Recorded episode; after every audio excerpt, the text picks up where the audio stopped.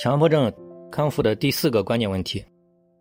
就是在前面已经讲过，强迫症一些主要的他心理的冲突，要给他一一给予修正。另外，强迫症他被卡死在这里，他主要的一些卡点，主要的一些这个到底是哪里卡住了他，需要一一给他破解。那么在前期这些基本上主要的东西破解了之后，就我们说叫心理大清理。工作完成，那么很多人会感觉到，很多求助者会反馈，就他觉得很轻松，心理上好像很多块的这种大石头感觉都落了地。那么这就是一个标志，就代表着这个认知改造和这种这个主要心理症结的清理工作已经这个基本完成。那么就是。强迫症刚才讲的，在前期这种修正之后，惯性修正之后，认知修正之后，那么就开始进入到后续的个人成长这一块。这就是强迫症康复的第四个要点，就是说，强迫症的人很多都是生活上已经萎缩了，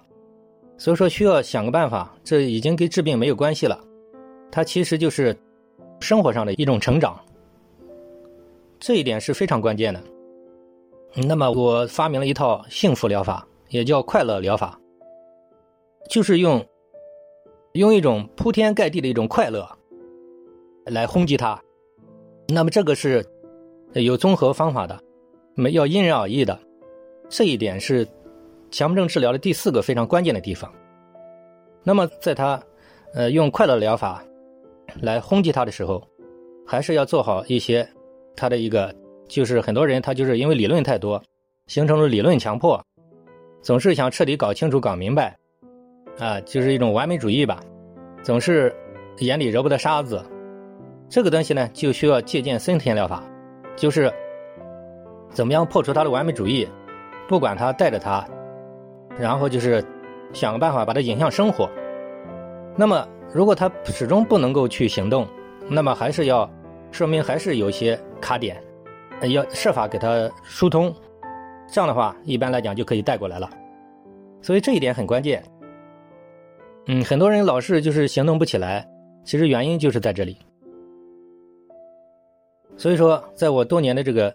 实践当中，遇到一些非常复杂的一些一些神经症的患者、强迫症的患者，所以说他有很多人老是说：“哎呀，就是行动不起来，就是做不到。”其实。根据我的这个治疗经验，我发觉这个原因就在这里。